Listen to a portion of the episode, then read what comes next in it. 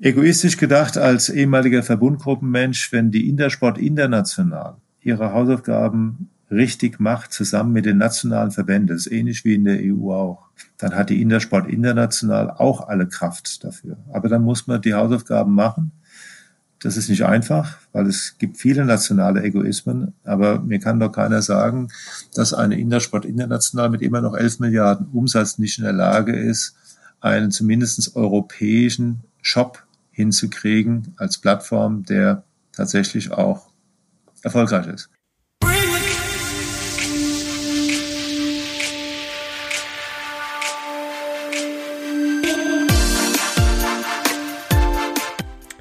Obwohl er schon seit 2014 nicht mehr an der Verbandsspitze von Intersport steht, wird er auch heute noch jede Woche von Händlern oder Marken kontaktiert, die ihn um Rat fragen. Klaus Joost ist seit vier Jahrzehnten in der Sportbranche, davon ein Vierteljahrhundert an der Spitze von Intersport und Sport 2000. Nicht nur in Deutschland, sondern auch für beide Verbände auf internationaler Ebene. Derzeit leitet Joost eine Verlagsgruppe mit fast 400 Mitarbeitern. Zudem ist er im Aufsichtsrat von Jaco und er ist Beiratsvorsitzender bei Intersport Borgmann. Seine Meinung zählt. Seine Erfahrung ist wohl einzigartig in der Branche. Was sagt Klaus Joost zum aktuellen Status der Verbände, zu Decathlon, zur Vertikalisierung der Industrie und was rät er dem Handel in diesen knallharten Zeiten? Viel Spaß im neuesten Podcast von SAZ Sport.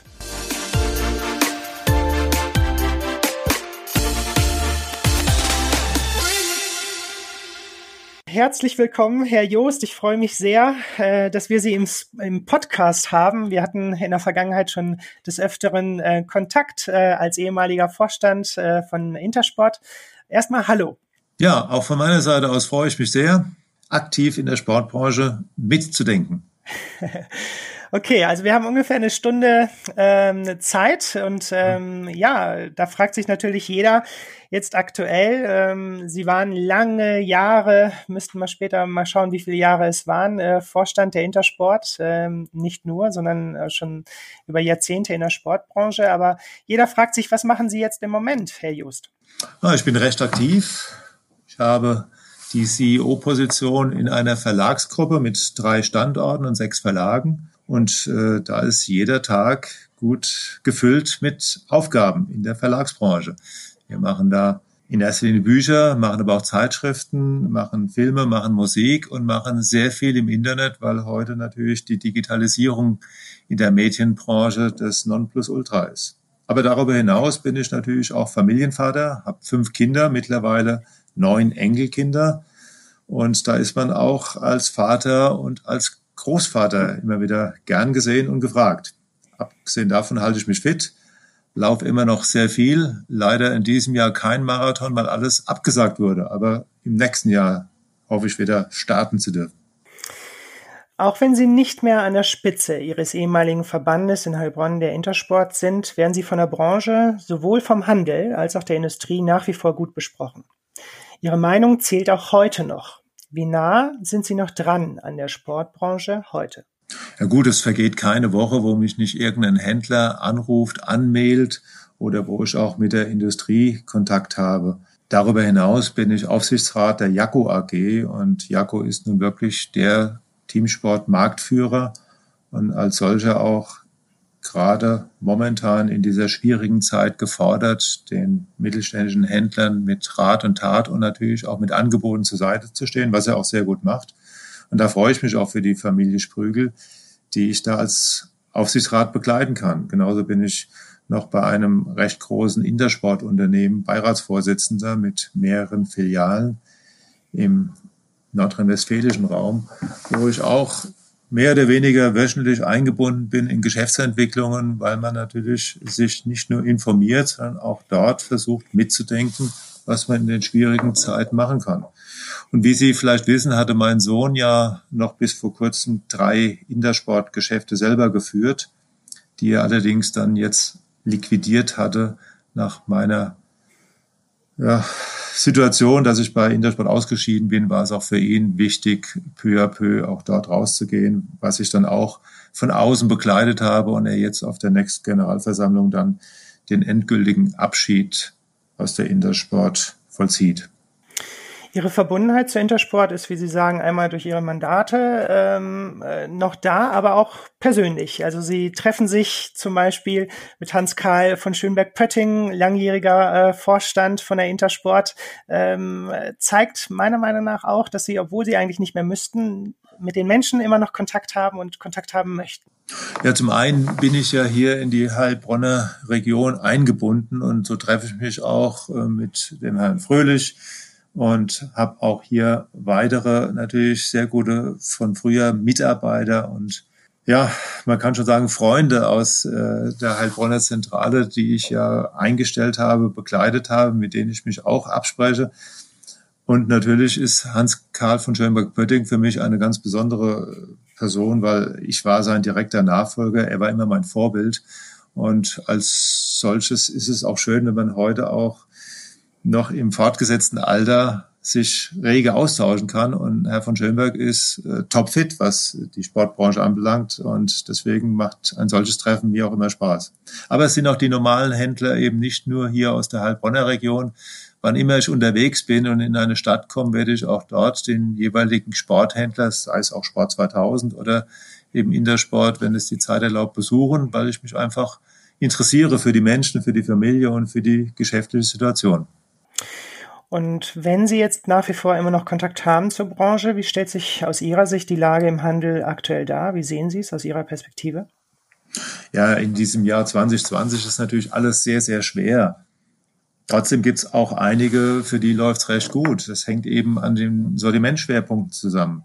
Weil Pro ist ganz klar, äh, in dieser Krise ist Sport die beste Medizin. Das war damals eine Kampagne von uns.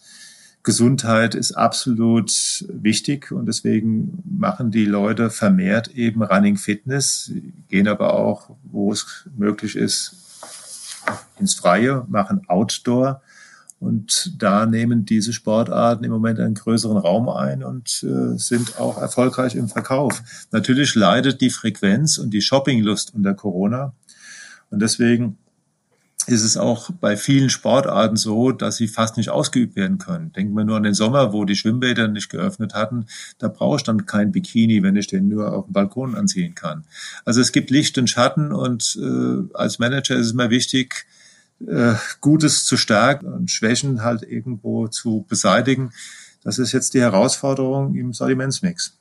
In Summe erwarten Sie ähm, ja vielleicht jetzt im Januar, wenn die Insolvenzantragspflicht ähm, abläuft, ähm, dann doch diese Insolvenzen, weil mich überrascht, dass in, in bisher wohl scheinbar sehr wenige vor allem auf Sport 2000 Seite sagen Sie, ähm, durch Corona gab es bisher nicht eine einzige Insolvenz. Äh, wie sehen Sie es in Summe? Wie ist die Lage? Wer wird die Insolvenzwelle kommen? Jeder erwartet sie, aber der Sport ist scheinbar nicht so hart betroffen wie andere Branchen. Aber der zweite Lockdown oder der, der jetzt kommt äh, nach dem Lockdown Light, der ist schon hart. Gut, Insolvenz äh, ist ja auch eine, eine rechtliche Sache. Es geht einfach erstmal darum, dass Unternehmer, Familien sich fragen müssen, will ich noch in Zukunft mein Unternehmen betreiben? Und da gibt es auch manche, die einfach aufhören. Ich muss ja nicht immer Insolvenz äh, beantragen. Ich kann ja auch ganz einfach sagen, ich liquidiere, ich höre auf. Und deswegen ist es umso wichtiger für alle Marktteilnehmer, sich gegenseitig Mut zu sprechen und auch Hoffnung zu vermitteln und auch dann Konzepte auszuarbeiten, damit es weitergeht. Es wäre ja niemand mitgeholfen, wenn jetzt flächendeckend Unternehmen ausscheiden und dann letztendlich Brachlandschaften entstehen und dadurch auch wieder Arbeitslosigkeit. Also wir, wir können uns nicht dagegen verschließen, dass 2021 Insolventen kommen werden. Das ist so. Wie viele es sein werden, hängt natürlich davon ab, wie viel Rücklagen die Unternehmer haben und vor allem, wie viel Motivation, sich weiterhin anzustrengen, tagtäglich, ohne immer direkt gleich den Erfolg zu sehen, weil manchmal dauert es länger. Welche Entwicklungen sind für Sie äh, neu mit Corona und welche gab es schon vor Corona? Gut, dass es Branchenfremde gibt, die in diesen Markt hineinreichen, das gab es schon lange, weil einfach Sport mit, also für mich die schönste Branche überhaupt ist und viele Unternehmen versuchen von diesem Kuchen sich was abzuschneiden. Das ist mal ganz klar. Dann äh, gibt es natürlich auch diese Internationalisierung, dass aus dem Ausland immer mehr Wettbewerber kommen und der größte bekannteste ist nun mal Decathlon. Und das war auch früher schon so. Was jetzt neu dazugekommen ist, äh, ist natürlich die noch schnellere, nachhaltigere Digitalisierung. Auch der letzte versucht natürlich jetzt mit Webshops von diesem Kuchen was sich herauszuholen. Und das ist schon eine große Herausforderung für alle Marktteilnehmer. Ich weiß noch genau, wie vor 20 Jahren der Herr Kleber von Amazon zu mir kam und wollte die Intersport-Daten haben, um, um Amazon groß auszuarbeiten. Wir haben sie ihm natürlich damals nicht gegeben, weil sonst wäre das noch viel schneller passiert, dass Amazon eine so starke Bedeutung in Deutschland auch im Sport hat. Aber es ist interessant, was sich in 20 Jahren alles so entwickelt hat. Nicht nur bei Amazon. Ja, heute geht er auf die Industrie zu, um besondere Marken zu bekommen, wie ein Ortlieb, wie ein Deuter. Und wenn er sie direkt von den Marken nicht bekommt, dann über einzelne Händler. So versucht er momentan die begehrten Produkte zu bekommen. Ja, man, auch die Amazon-Manager können Märkte lesen und äh, wenn sie keine guten haben, stellen sie bessere ein. Also ich mache mir um Amazon keine Sorgen. Der wird seinen Weg weitergehen. Ich würde mich einfach mehr darüber freuen, wenn die Regierungen, allen voran auch die deutsche und die europäische, Amazon mal einen Steuerregel einverleiben würde, dass er nicht immer nur unsere Infrastruktur nutzen kann, free of charge, aber Steuern keine zahlt, eben nur Gewinne abschöpft. Also das ist eine Ungleichbehandlung, die spottet allen Beschreibungen und müsste politisch schon längst gelöst sein. Amazon Decathlon ganz große Wettbewerber. Aber was kann der Handel jetzt im Moment tun, um mit all den Beschränkungen wegen Covid-19 klarzukommen und nach vorne zu schauen? Der Handel muss seine Stärken ausspielen und seine Stärken sind in allererster Linie seine Persönlichkeit.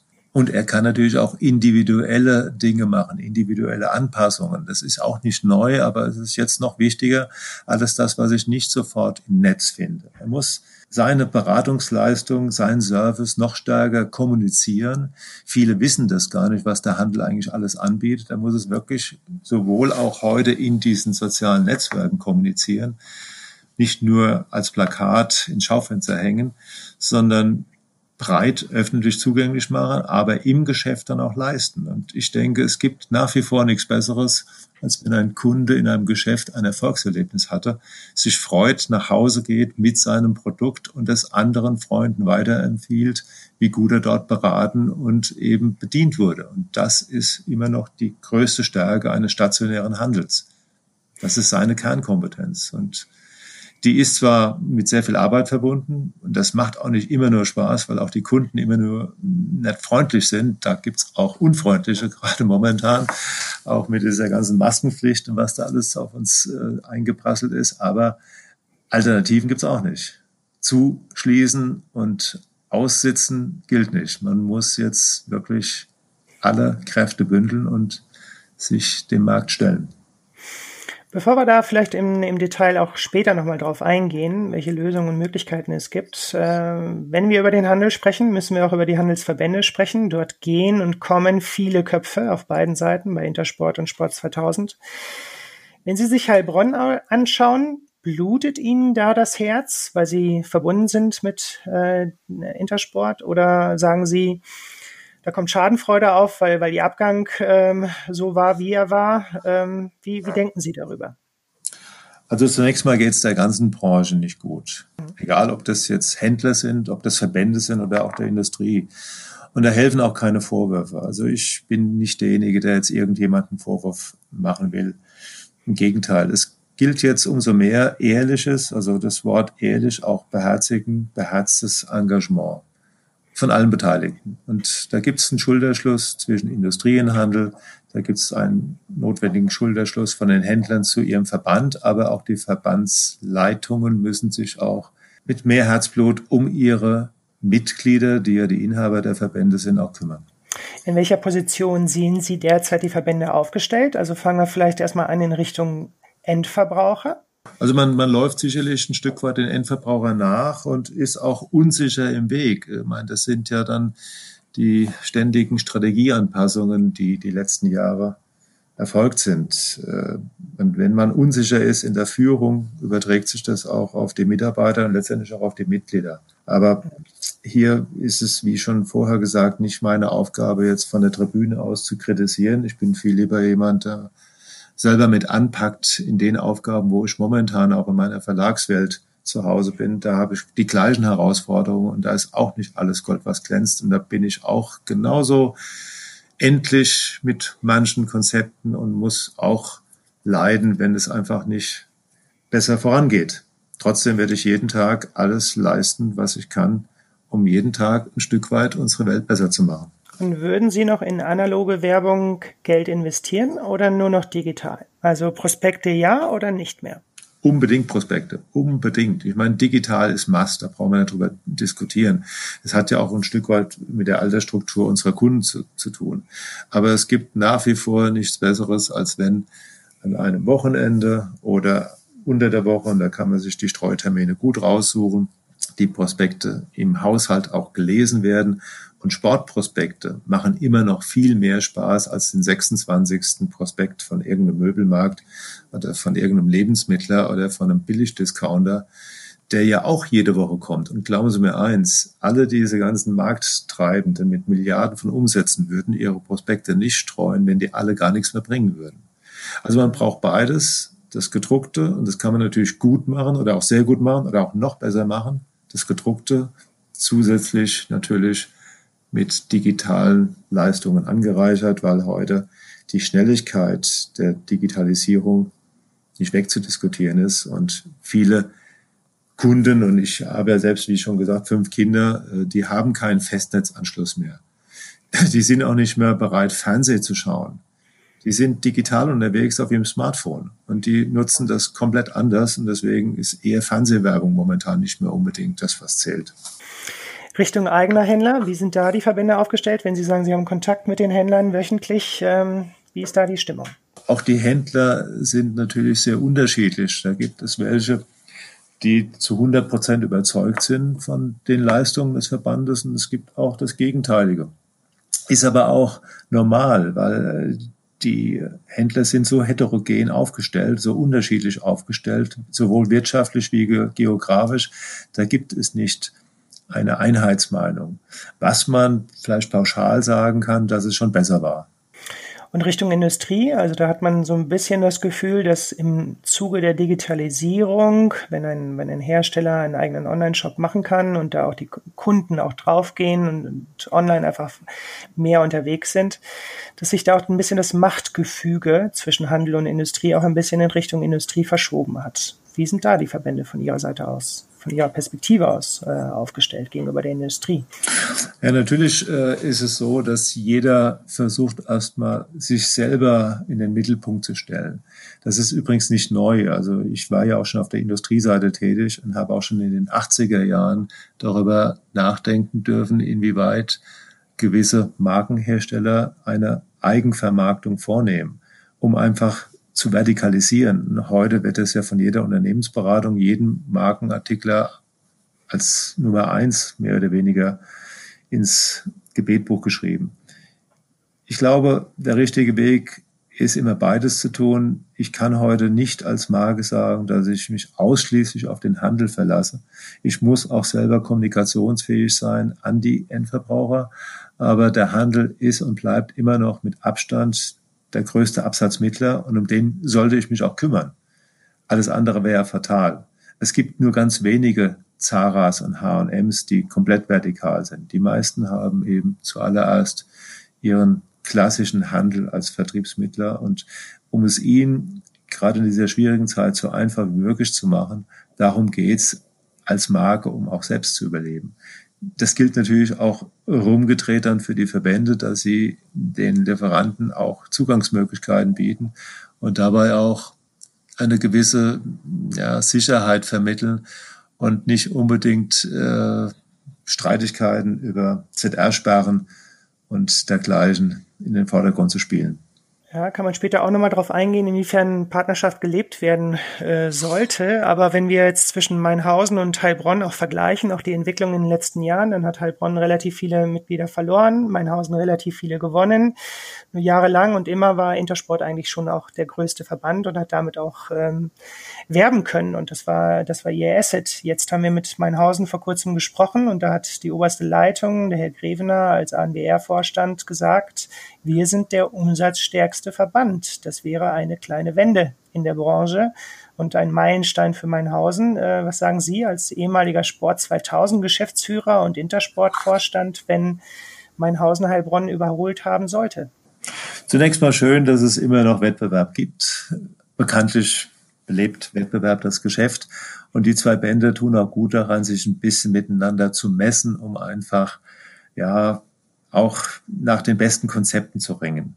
Noch besser wäre natürlich auch hier und da eine Kooperation, weil jetzt zu streiten, wer mehr Umsatz hat oder mehr Mitglieder hat, dann könnte man auch nach der Qualität fragen des Umsatzes und nach den Ergebnissen. Also alle diese ganzen Vergleiche hinken dann, wenn sie in die Öffentlichkeit äh, reingetragen werden, um damit jetzt Marktmacht zu symbolisieren.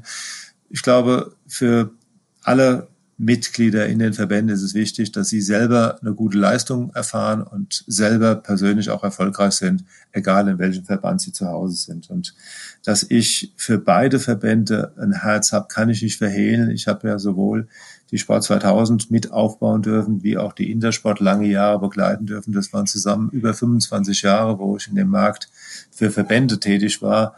Das vergisst man nicht und es macht mir auch bis heute noch Freude. Deswegen habe ich auch noch so viele Kontakte in alle Richtungen. Sie sagen, wenn die Leistungen stimmen, ähm, jetzt wird von Intersport-Seite eine Rendite von acht Prozent versprochen. Halten Sie das für realistisch für die Händler? Absolut unrealistisch, aber es ist legitim, Ziele zu setzen. Manchmal setzt man solche Ziele auch, um einfach mal ein Statement zu bringen. Aber äh, acht Prozent wird immer nur der Einzelne haben können. Und es gibt einzelne Unternehmen, die auch zehn Prozent haben, die kenne ich auch, aber das ist nie vergleichbar für alle. Das hat eben was mit ganz individuellen Voraussetzungen zu tun. Heute ist es schon gut, wenn eine Masse der Händler zwei, drei, vier Prozent wirkliche Umsatzrendite hat oder hätte. Nicht umsonst geht Karstadt und Kaufhof pleite. Nicht umsonst haben wir so viele Notleidende, auch Großunternehmen und Filialisten, auch in der Sportbranche. Also acht Prozent ist äh, Mission Impossible für die breite Basis, nicht für Einzelne. Für Einzelne das immer. Das ist wie im Sport auch. Es kann nicht jeder 10-0 laufen. Was ist Schnitt in der Branche? Bei zwei oder unter zwei oder über zwei? Wo ist der? der die Frage ist, wann Sie das ermitteln, ja, im, im Jahr 8, 8, 2018, 19, 20, 21. Also momentan gehen die äh, Ergebnisse eher ein Stück weit zurück was ja keine Kunst ist bei der Corona-Situation. Aber ich denke, langfristig gesehen waren schon immer die zwei, drei Prozent echte Umsatzrendite, echte Umsatzrendite ein guter Schnittwert, aber er wird nach oben und nach unten auch verändert. Nochmal ganz kurz zurück zu Meinhausen und Heilbronn. Wir haben sogar von Gerüchten gehört, dass es sogar Gespräche gegeben haben soll zwischen Meinhausen und Heilbronn und über eine Fusion diskutiert wurde, also Stichwort Intersport 2000. Wäre so etwas überhaupt umsetzbar, Ihrer Meinung nach? Und unter welchen Umständen halten Sie das für sinnvoll? Also es gibt ja den Zentralverband der gewerblichen Verbundgruppen, ZGV, der heißt heute Mittelstandsverband. Und in diesem habe ich im Präsidium mitgearbeitet und genauso war auch zu der Zeit sogar der Präsident, der Herr Althaus von der ANWR und da haben wir sehr gut kooperiert. Also es ist immer möglich, auch in den Verbänden übergreifend miteinander zu kooperieren. Und das ist auch gut so und ist auch notwendig. Zu Gerüchten kann und will ich nichts sagen. Generell ist es natürlich klar, dass solche Sachen heute nicht mehr in Deutschland entschieden werden, sondern das wird international betrachtet werden müssen, weil einfach hier zu viel dranhängt. Das ist ja kein deutsches Thema, sondern das ist ein zumindest europäisches Thema. Aber was da jetzt genau im Hintergrund besprochen wird, wer da mit wem was kann, weiß ich nicht. Nur dass es auch schon zu meiner Zeit immer Ansätze gab, sich über den Tellerrand mal auszutauschen, vor allem wenn Manager miteinander können, wenn sie dazu fähig sind und wenn sie auch ein Standing haben im eigenen Unternehmen und auch Ahnung vom Markt, macht es immer Sinn. Intersport Deutschland alleine könnte das nicht entscheiden. Welche, welche Gesellschaften sind da international auf Intersport-Seite äh, entscheidend? Nochmal, ich bin da ein äh, bisschen befangen. Ich bin derjenige, der die Intersport international lange geführt hat. Ich bin derjenige, der die Sport 2000 international aufgebaut und geführt hat.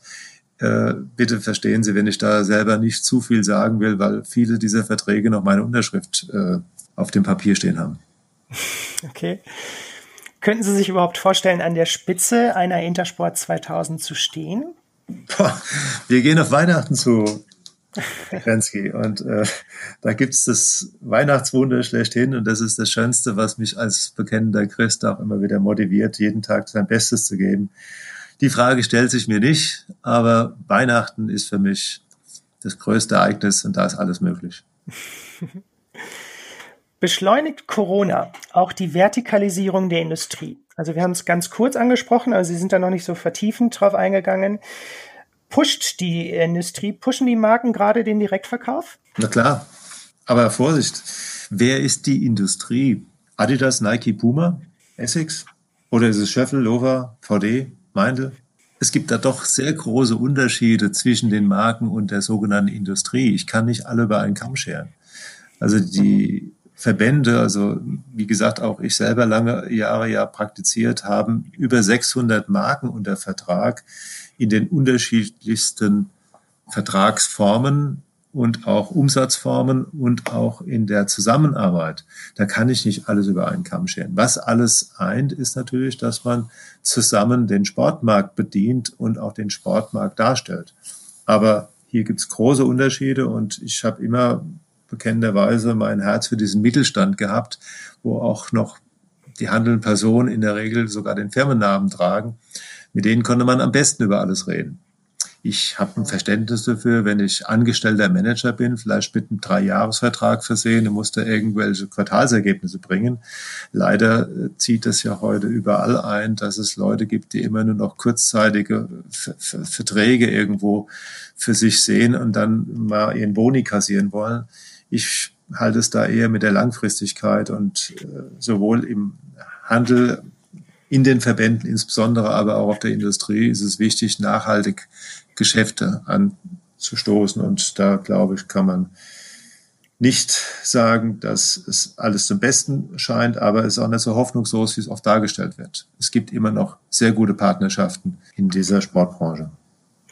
Und wie kann der Handel mit denen umgehen, die vielleicht nicht so partnerschaftlich umgehen, also die den Alleingang machen?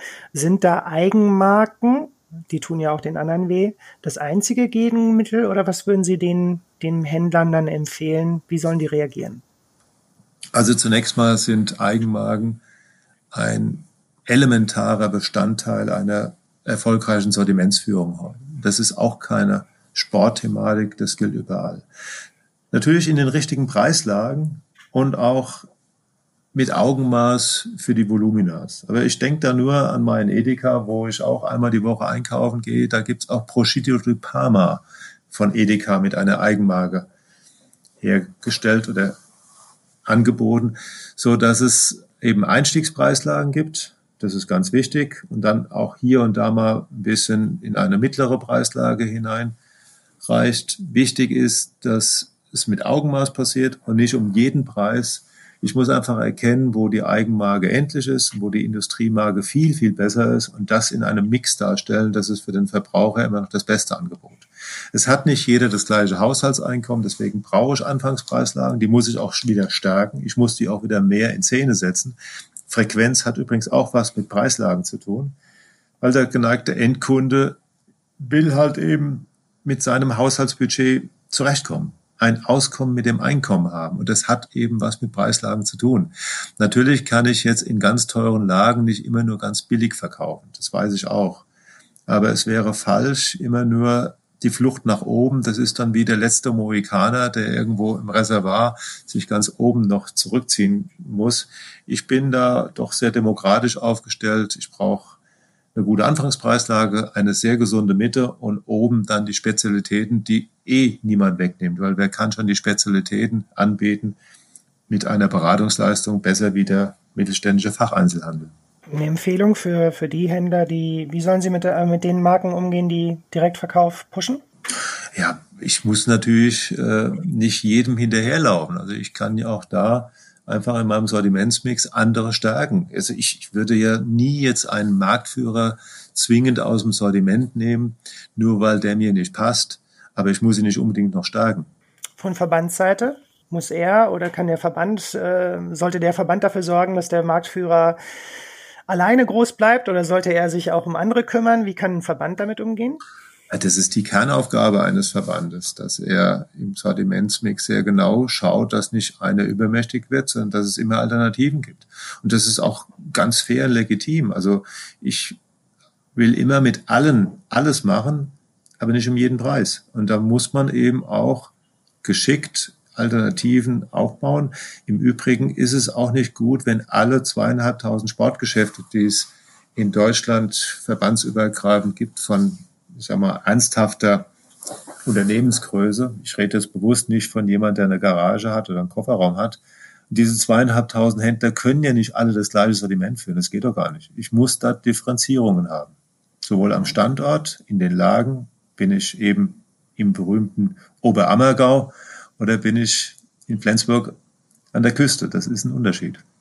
Wir haben die Frage geklärt, äh, wer angefangen hat. Wer angefangen hat mit der Frage, wer hat das Ei gelegt, äh, in Richtung Eigenverkauf, Direktverkauf. Also die Händler regen sich über die Marken auf, die direkt verkaufen. Die Hersteller regen sich auf über die Eigenmarken der Händler, die die Preislagen im unteren Bereich wegnehmen. Aber die große Frage ist ja, wer hat eigentlich damit angefangen? Und ähm, meine Recherchen stoßen auf Intersport und Hans Karl von Schönberg-Pötting, der als erster, bevor die Marken angefangen haben, direkt zu verkaufen, mit einer Eigenmarke kam. Kann das sein? Also ich selber habe ja meine Konzernausbildung im Kaufhof genossen und da gab es schon Eigenmarken lange vorher. Lange vorher. Damals hieß die Kaufhof Elite und äh, hat auch Silfretta hat also damals schon lange, lange vorher im Sport was gemacht. Übrigens hat auch Intersport schon in den ja, 60er Jahren Eigenmarken gehabt. Das waren dann Produkte, die hat man halt einfach gelabelt und hat auch zum Teil sogar Intersport draufgeschrieben. Also es gibt tatsächlich Tennisschläge, da steht Intersport drauf.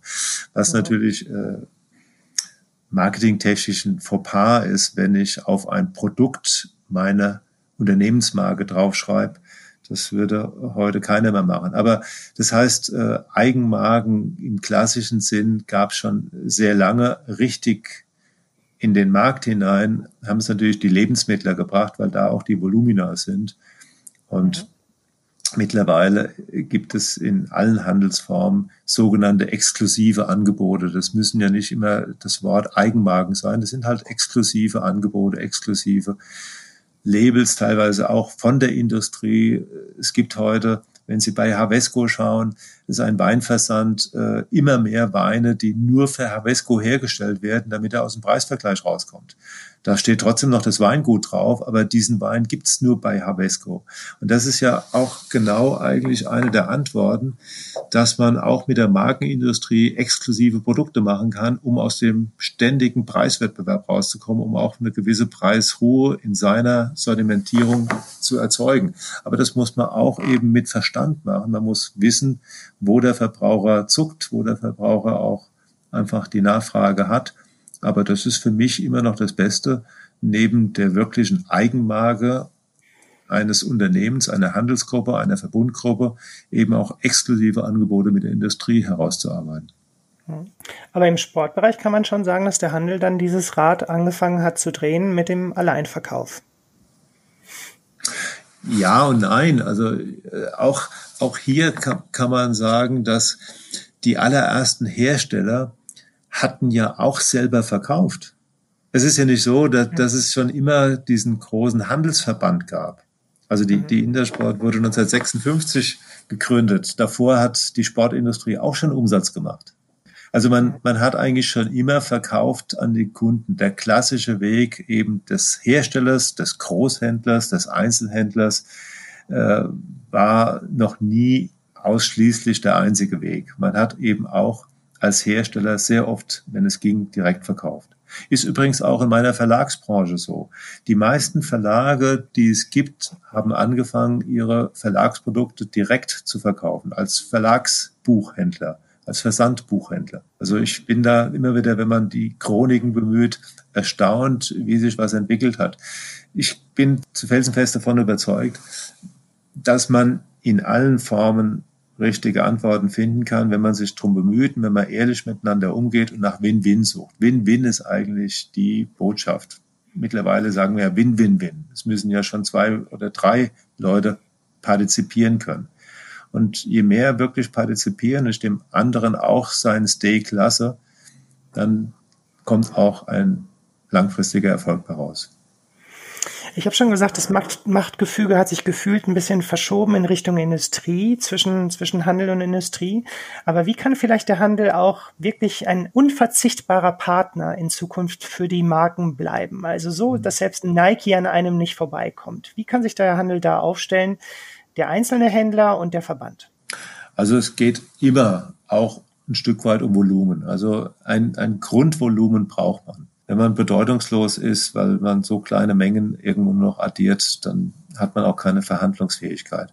Also der, der Handel muss sich zusammenschließen, um einen Versorgungsauftrag, ein Volumen auch darstellen zu können. Dann geht es aber vielmehr um das Produkt selber, um die Produktinnovation und die Inszenierung des Ganzen. Also keiner kann es besser, ein Produkt zu inszenieren wie ein Handel. Man selbst eine Stereoanlage, Sie, Sie, Sie können alles heute digital angeboten kriegen, aber haben Sie die schon mal gehört? Hören Sie die im Internet oder gehen Sie in einen gescheiten Elektronikladen hinein, der ein Angebot hat, wo Sie auch in einem Tonstudio tatsächlich dann mal diese Stereoanlage sich anhören können, ansehen können. Und mittlerweile ist es ja so, Sie müssen sich das ja noch zu Hause installieren lassen. Und beim Sport geht es auch darum, individuelle Anpassungen zu machen. Das geht nicht in jeder Sportart, das weiß ich auch, aber da, wo es geht, ist es umso unverzichtbarer, dass ich als Händler A, Storytelling mache, dass ich wirklich auch die Geschichten da hinten dran erzähle und dann aber auch dem Kunden für ihn das beste Produkt empfehle, dass er auch da erfolgreich mit ist. Und wenn ein Sportler sieht, sei es nur beim Wandern, wenn er von der Tour zurückkommt, der Schuh hat gehalten, der Rucksack war nicht unbequem auf dem Rücken, die Jacke war dicht, dann erzählt er das seinen Freunden weiter und meistens auch, wo er sie her hat. Deswegen nach wie vor Produktinnovation, Inszenieren, Storytelling und echten Service bieten für die Verbraucher neben dem Grundvolumen über die Verbände erzeugt. Und wie sollte er im digitalen Sektor aufgestellt sein? Ja gut, also Digitalisierung ist ein Must, ein Must-have. Da gibt es gar keine Diskussion mehr drüber. Das gilt für die Kommunikation. Ich muss heute auf allen möglichen Kanälen kommunizieren können. Neben, wie anfangs gesagt, dem gedruckten, was immer noch gut ist, übrigens ein schönes Mailing an meine 10.000 oder 8.000 Kunden adressiert mit entsprechenden Angeboten, wirkt immer noch, je besser ich das auch personalisiert darstellen kann, weil ich den Kunden kenne, weil ich ihn vorher eigentlich schon mal ausgewertet habe. Ich habe das früher immer gesagt, wenn ich an alle Damen was schreibe, die Tennis spielen, wenn sie es wieder dürfen, und noch Linkshänder sind, dann ist die Trefferquote perfekt. Wenn ich aber an alle Haushalte schreibe, habe ich einen riesigen Streuverlust. Deswegen geht es darum, dass ich über die Digitalisierung sehr individuelle Angebote machen kann. Wie gesagt, sowohl in einem physischen wie auch im digitalen Mailing. Und dann geht es natürlich darum, im Geschäft, wie schon gesagt, die über zweieinhalbtausend Sportgeschäfte, die es in Deutschland alleine gibt, oder über zehntausend in Europa, dass da die Persönlichkeit das Wichtigste ist. Eben am Point of Sale, am Point of Action, an diesem Point, wo die Leute immer noch gerne hingehen, um sich beraten zu lassen, um sich einen Tipp geben zu lassen, um Look und Feel zu sehen. Das Haptische wird nie weggehen.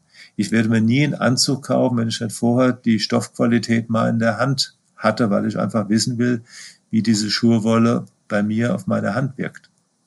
Ich kann es natürlich im Netz bestellen, auch wieder zurückschicken. Ja, deswegen sind die Retourenquoten so hoch, was auch dann viele Digitalumsätze so unwirtschaftlich machen lassen. Übrigens auch in der Sportbranche. Wenn alle nachrechnen würden, würden viele feststellen, dass sie gar nichts mit verdienen mit den sogenannten Shop-Umsätzen.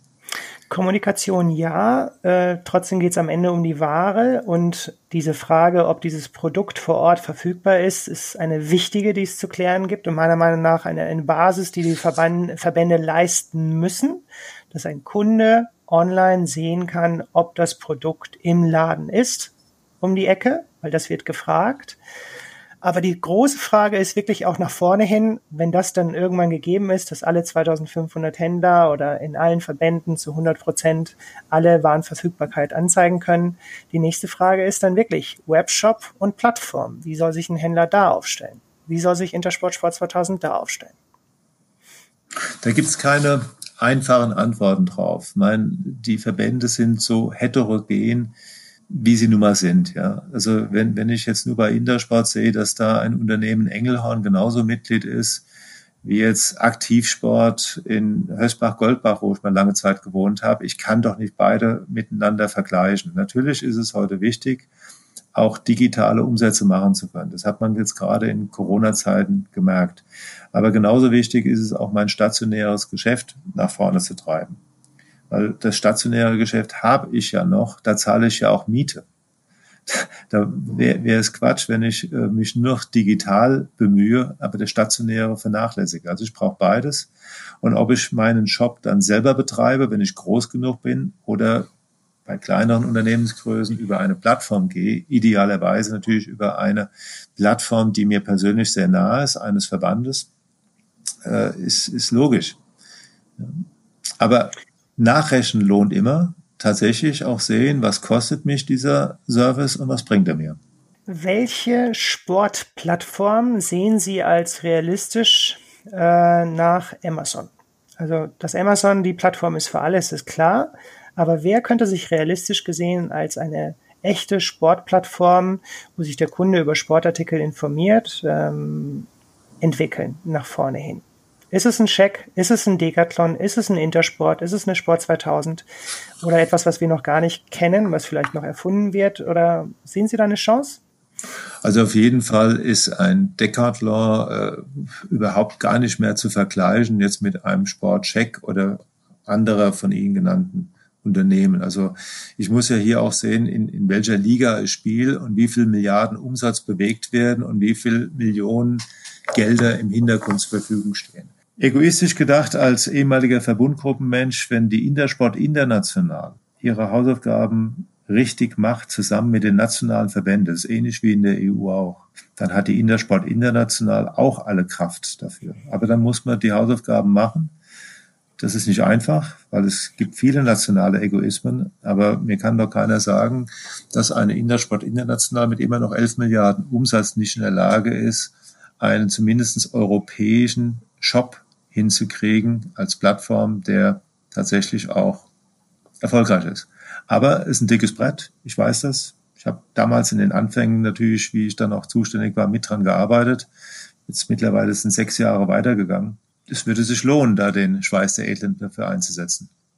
In meiner Beobachtung ist es so, dass mit ihrem Weggang, ich glaube, wenn ich es richtig erinnere, war es das Jahr 2014, äh, mit ihrem Weggang die Expansion von Decathlon ähm, ungefähr durch die Decke gegangen ist. Äh, vorher war es so, dass Decathlon pro Jahr zwei äh, Filialen eröffnet hat, hatte bis dato, meine ich, um die 14, 15 Filialen in Deutschland. Und mit ihrem Weggang äh, ab diesem Jahr jährlich sind mindestens 10, 15 Filialen hinzugekommen. Aktuell sind wir, glaube ich, bei über 80. Ähm, und Decathlon ist die Nummer eins, was eine Einzelhandelskette angeht in Deutschland. Und die Frage wäre auch an Sie, ähm, Herr Joos, als ehemaliger Intersportvorstand, kann ein Händler dagegen noch bestehen, gegen einen Tennisschläger, der neun Euro kostet? Ähm, wenn das ein Kunde sieht, ähm, wie, welche Chancen hat man da? Selbst mit einer Eigenmarke ähm, kann man da noch bestehen neben einem Decathlon? Ja, auf jeden Fall. Also ich meine, wir haben auch das Phänomen mit Aldi und Lidl und trotzdem gibt's in unmittelbarer Nachbarschaft Edeka und Rewe und die haben nun mal bekanntlich ein etwas anderes Preisgefüge. Dass es nicht einfach ist, sage ich auch. Also ich muss, wenn ich direkt im Einzugsgebiet eines Decathlon bin, sehr gezielt auch meine Vorteile immer wieder in Szene setzen und die sind eben die glaubhafte, ehrliche Beratung, das richtige Produkt für den richtigen Anwendungsbereich, weil bei Decathlon kriege ich nach wie vor keine Beratung, kriege ich einfach nur Preis und Masse. Zugegebenermaßen gute Masse.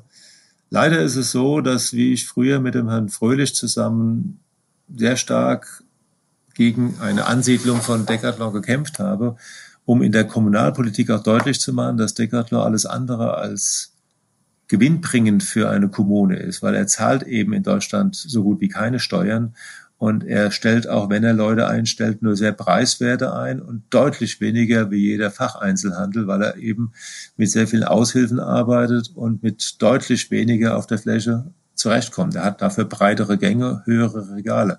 Das heißt, das muss man immer wieder vor Ort auch entsprechend untermauern mit Statistiken, um eine Ansiedlung zu verhindern. Wenn sie denn mal da ist, muss ich mich mit allen Kräften von seinem Sortiment absetzen und noch bessere Leistung bieten. Aber ich kann auch jeden verstehen, der vielleicht sagt, boah, ich habe jetzt einfach keine Lust mehr. Das ist auch der Fall. Ich muss natürlich mich jeden Tag neu motivieren. Und das ist überhaupt eine der Hauptaufgaben eines Unternehmers, jeden Tag, auch wenn es keinen Spaß macht, mich neu zu motivieren, mein Bestes zu geben und mein Team auf diesem Weg zu begleiten. Das ist, glaube ich, eine der Haupterfolgsvoraussetzungen, auch gegen Decathlon, aber generell auch, jeden Tag top motiviert an die Sache ranzugehen, gerade dann, wenn es auch keinen Spaß macht. Und Decathlon vor die Nase gesetzt zu bekommen, ist nun mal eine Spaßbremse. Man kann von der Frequenz äh, gut leben. Das haben einige Händler im Ausland auch gezeigt. In Frankreich hat Decathlon in einem Jahr mal Verluste geschrieben, weil sie ihre, weil sie nicht so viele Marken im, im Haus hatten. Und der Händler nebenan, der hatte halt die Marke. Und das ist wirklich eben eine wichtige Frage, wie sich da auch die Industrie aufstellt. Einmal muss sich der Händler in Richtung Premium auf Zukunft hin, muss er in Richtung Premium quasi ausweichen. Äh, und das kann eigentlich nur der einzige Weg sein. Aber er braucht natürlich auch die Premium-Marken, die dann auch bei ihm ähm, vorhanden sind und dann wahrscheinlich bei Decathlon eben nicht, weil sonst wird es schwer. Aber man muss auch ehrlicherweise sagen, dass die Kollegen in Frankreich sowohl die Sport 2000 Sport de Mille oder auch die Intersport jahrelang, jahrzehntelang Decathlon hinterhergelaufen sind. Und dieser Umschwung kam eigentlich jetzt erst sehr spät aber dafür kam er und da freuen wir uns, dass es gelungen ist, auch zurückzuschlagen. Das Pendel hat ein bisschen sehr lange in die falsche Seite ausgeschlagen. Ich meine, Decathlon ist halt äh, das Interessante, dass sie halt über Eigenmarken gehen, 80, 90 Prozent Eigenmarke haben, 10 Prozent Marke haben und dann ist die große Gretchenfrage, geht die Industrie da mit? Also sie wollen ja mittlerweile auf ihrer Plattform nicht nur Marken haben, auch vermehrt Marken haben, weil sie merken, sie brauchen die Marken, sondern auch Händler. Und da machen sich schon einige Händler auch Gedanken. Das ist also wirklich auch eine ja, wegweisende Frage für die Branche, ob sie da mitgeht oder nicht. Also am Anfang der, der, der Geschichte von Decathlon war es ja so, dass Decathlon auf der grünen Wiese die Marken diskontieren wollte und anbieten wollte und die Industrie ist nicht mitgegangen. Und irgendwann hat Decathlon es dann geschafft, auf eigenen Füßen quasi zu stehen und ähm, mit ihrem eigenen Geschäft äh, sich zu entwickeln. Aber heute ist mehr denn je die Frage, ob andere Marken das mitgehen, auch online, weil online ist bekanntlich der Preis äh, noch mehr in Gefahr. Und das ist eine wirklich wegweisende Frage, ob die Branche, die Industrie mitgeht oder nicht. Wie sehen Sie es? Ja, nochmal, es gibt da keine Antwort, die für alle Marktteilnehmer einheitlich ist. Es ist ein Unterschied, ob ich ein Milliardenunternehmen habe, auch in der Industrie, oder ob ich wenige Millionen bewege. Und beim Handel sieht es noch anders aus. Da machen die meisten ja nur wenige Millionen Umsatz und viele auch nur einige hunderttausend. Deswegen gibt es keine einfache Antwort. Aber was auf jeden Fall klar ist, ich kann nicht bei Amazon mitmachen, vielleicht noch bei Zalando mitmachen, bei meinem Verband mitmachen, vielleicht noch was eigenes habe. Also irgendwo ist für das klassische mittelständische Unternehmen Ende Gelände. Der muss sich konzentrieren und muss seine Stärken ausspielen. Ich kann nicht auf zu vielen Hochzeiten tanzen. Das ist einfach so. Und da ist es besser, auch sich zu beschränken und das, was ich mache, richtig zu machen, als überall mitzuwirken. Und ich persönlich glaube, dass wir auch im Jahr 2030 noch genügend stationären Umsatz haben. Natürlich wird der digitale Umsatzanstieg weitergehen. Deswegen würde ich immer beides tun. Ich würde entweder, wenn ich richtig digital aufgestellt bin und da auch meine Erfolge mache. Gerade aus dem Teamsport, aus meiner Jaco-Erfahrung kenne ich ja da auch die erfolgreichsten Teamsportler, die digital unterwegs sind. Aber es gibt eben auch die erfolgreichsten stationären Händler. Was es nicht mehr geben wird, sind nicht erfolgreiche E-Commerce und nicht erfolgreiche stationäre. Ich muss das, was ich mache, richtig machen. Da kann ich nicht für 2500 Sporthandelsunternehmen und für 600 Industrieunternehmen einheitliche Antworten geben. Das geht gar nicht. Gibt es dennoch Tipps von Ihrer Seite nach vorne hin für den Handel in diesen volatilen Zeiten, wo man nicht wirklich weiß, was morgen ist? Ja, wie gesagt, ich würde es gerne sehr persönlich machen. Das war schon immer eigentlich mein Credo. Ich muss hinschauen können, wo steht dieser Unternehmer in seiner Familie. Teilweise muss man auch schauen, wie sieht die Nachfolgesituation aus? Gibt es Junioren? Wie sieht konkret der Zukunftsfaktor auch Bereitschaft weiter zu investieren aus? Und dann geht es darum, jetzt gerade 21 die Sortimentsschwerpunkte neu zu setzen. Wir haben eine Verschiebung sowohl durch klimabedingte Situation, natürlich jetzt auch durch Corona. Corona wird uns auch 21 und 22 und wahrscheinlich auch darüber hinaus nie mehr ganz loslassen. Das heißt, die Bevölkerung wird sich neuen Regeln anpassen müssen. Deswegen werden auch so die Menschschwerpunkte sich verändern.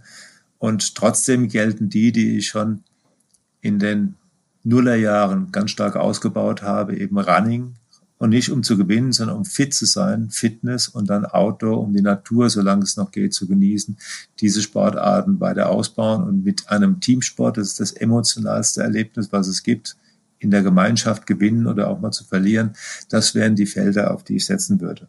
Dazu heißt es im Jahr 21 Kräfte sammeln als Team, sowohl im Handel wie in der Industrie, wie aber auch im Verband. Kräfte sammeln, die ich habe, meine Mitarbeiter gut zu behandeln, ehrlich zu behandeln, die Kräfte zu bündeln und dann zielgerichtet einzusetzen. Not everybody's darling, das geht gar nicht, sondern da, wo ich meine Stärken ausspielen will, da muss ich mich konzentrieren und entsprechende Meilensteine setzen. Nicht einfach, da kann ich wirklich auch nicht jetzt sagen, boah, geh einfach und mach mal. Nein, es ist richtig harte Arbeit und es wird auch den Schweiß der Edlen bemühen, aber dann auch irgendwann lohnen. Sie sagen jetzt von Corona 21, 22, 23 und sagen trotzdem Teamsport. Wie kann man das verbinden? Ich gehe davon aus, dass man auch Teamsport wieder erlauben wird. Ich meine, es gibt ja auch Teamsport wie jetzt Tischtennismannschaften, die sind auch, obwohl sie einzeln an der Platte stehen oder im Doppel an der Platte stehen, trotzdem als Team, als Mannschaft auftreten mit entsprechendem Abstand. Die Kontaktsportarten, jetzt wie, wie Fußball, Handball, die werden sicherlich noch etwas schwieriger auch zu betreiben sein, aber ich gehe fest davon aus, dass man sie mit gewissen Einschränkungen ausüben lassen wird, weil die soziale Situation in den Brennpunkten Teamsport zu machen, ist immer noch eine der besten präventiven Maßnahmen, wenn wir dann wieder auf ganz andere gesellschaftliche Probleme hinschauen. Das heißt, Teamsport ist integrativ und Teamsport ist auch Abbau von Aggression und deswegen ist es gut, wenn ich dort auch wieder Mannschaftssport zulasse. Wie gesagt, limitiert, mit strengen Auflagen, aber das wird kommen und dann, was ich vorher gesagt habe, gemeinsam gewinnen, gemeinsam verlieren, ist emotional und dass ich jetzt äh, die Bundesliga von zu Hause aus, von der Couch mir betrachten kann, sorgt sicherlich nicht dafür, dass ich alle äh, Zuschauer da mit einem Replika auf die Couch setzen. Aber es wird auch wieder irgendwann möglich sein, mal ins Stadion zu gehen. Und spätestens dann werden sie auch wieder ihr Vereinsshirt tragen. Eine kurze Zwischenfrage, wenn, wenn Sie Sortimente ansprechen, wie würden Sie jetzt aktuell mit dem Wintersport-Business umgehen? Wenig äh, auf Lager haben oder eben auf Winterwandern setzen? Was würden Sie machen? Ach, auch da kann ich wieder zurückschauen. Also Wintersport ist Wettersport, hatte ich früher immer gesagt, und auch Intersport ist Wettersport. Das heißt, natürlich, wenn es einen Winter gibt und wenn jetzt auch Schnee kommt, da wird auch sich im Winter in der Natur aufgehalten. Und bei Schnee habe ich natürlich andere Bedingungen, als wenn die Wiesen alle grün sind. Nur der richtige Alpinskizirkus, der wird in dieser Saison einfach mal leider hinten runterfallen. Egal, was die nächsten Tage passiert, dass es wieder ein großes Happening gibt auf den Gletschern und abends in den dafür vorgesehenen Etablissements Partys gibt. Sorry, das wird nicht sein in diesem Winter. Ich vermute sogar auch, dass es im nächsten Winter noch sehr eingeschränkt sein wird. Aber es gibt eben nicht nur Alpinski auf dem Gletscher. Es gibt sicherlich auch ganz normal Schlittenfahren im Mittelgebirge. Es gibt hoffentlich, wenn der Schnee da ist, auch das Thema Langlauf. Und es gibt vor allem auch das Wandern im Schnee.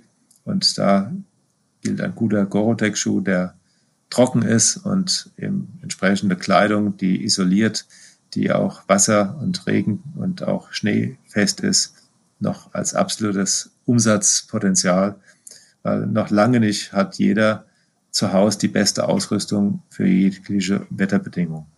Wir haben über die, das Jahr 2021 gesprochen, äh, wie Sie draufschauen. Ähm, was glauben Sie, wie wird sich das Jahr entwickeln im Handel, äh, wenn Corona nicht weg ist, wie Sie sagen, auch die nächsten Jahre?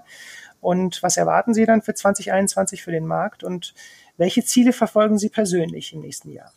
Also es wird auf jeden Fall so sein, dass ja jetzt äh, der Jahresendspurt stark eingetrübt ist, so dass man im nächsten Jahr zwei, drei gute Voraussetzungen hat, mehr Umsatz machen zu können, weil dieser absolute Shutdown im Frühjahr wird nicht mehr stattfinden. Davon gehe ich aus. Und es wird auch nicht mehr ein so schwieriges viertes Quartal geben, wie es dieses Jahr sich wohl abzeichnet. Trotzdem wird auch nicht ein Riesenwachstum vorherzusagen sein. Aber ein kleines Wachstum rechne ich und nochmal, je nach Sortimentsmix kann der eine oder andere durchaus fünf bis zehn Prozent Umsatzwachstum haben im nächsten Jahr. Manche sind vielleicht schon froh, wenn sie zwei, drei Prozent Wachstum haben.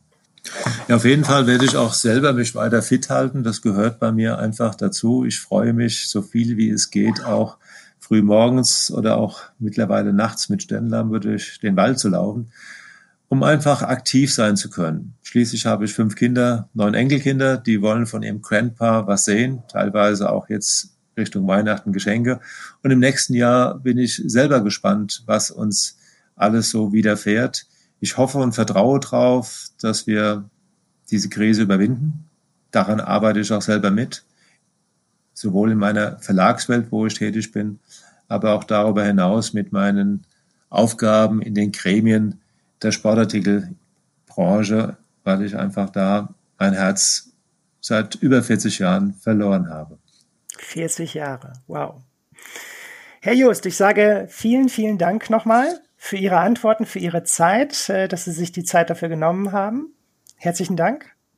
Ja, ich danke auch und freue mich, jetzt, wie gesagt, auf Weihnachten und wünsche Ihnen, dem ganzen SAZ-Team, was ich jetzt auch schon 40 Jahre begleiten darf, alles Gute. Dass wir uns auch im neuen Jahr wieder hören, sehen und vor allem, dass ich vieles lesen darf von Ihnen. Das war der SAZ Sport Podcast. Sie finden alle Folgen online auf unserer Website www.sazsport.de sowie auch auf Spotify, Google Podcasts und Apple Podcasts. Folgen Sie uns, um keine weitere Folge zu verpassen. Wir freuen uns über Ihr Feedback und Anregungen und hören uns beim nächsten SAZ Sport Podcast.